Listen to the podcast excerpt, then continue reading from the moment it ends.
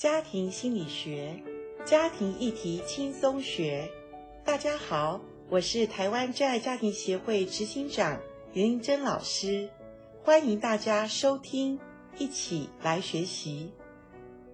今天我们在节目当中再一次为大家请到的是。台湾真爱家庭协会的严玲珍副理事长，严老师您好，阿关你好，听众朋友大家好。如果固定锁定我们这个单元哈，绝对是对你们的婚姻生活大大的有帮助哈，那个关系会越来越亲密。是爱需要学习的，是对，听众朋友。您现在爱的账户里面还有多少余额？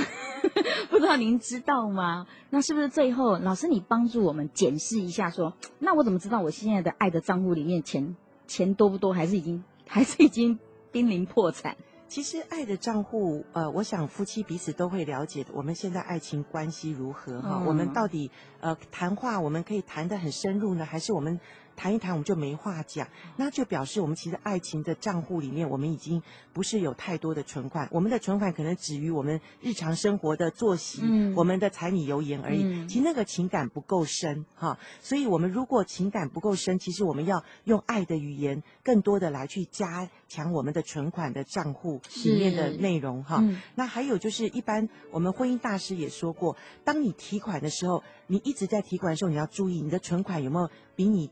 提款有五倍多，也就是说你，你你刚刚想说啊，我们刚刚又吵了一架，那你要检视一下，哇，我们可能最近我们深圳常常吵架，我们的提款已经太多了，嗯，我们存款已经快不够了，那请你。为了你们的婚姻，为了你们的爱情，为你们的关系，为你们的家庭，嗯，请你多多的赶快刻意的去存款，是，然后把你的存款补足了，嗯，补足之后你们再去有冲突比较好啊，而且要补足五倍哦。对对是是是。所以今天老师教我们非常重要的就是这个爱的账户，看重的是关系。是啊，如果说你们的关系你侬我侬啊，你看那个刚谈恋爱那个爱的账户的钱是满满满的。是。好，那如果你哎，发现你们已经很少交流，很少互动，对，或者坐下来只是谈柴米油盐，接下来就没话谈。其实那个那个东西是你们存款已经快要账号已经在拉警报了。没错，没错。嗯，检视一下你们之间的爱的存款账户哦。再次谢谢严老师。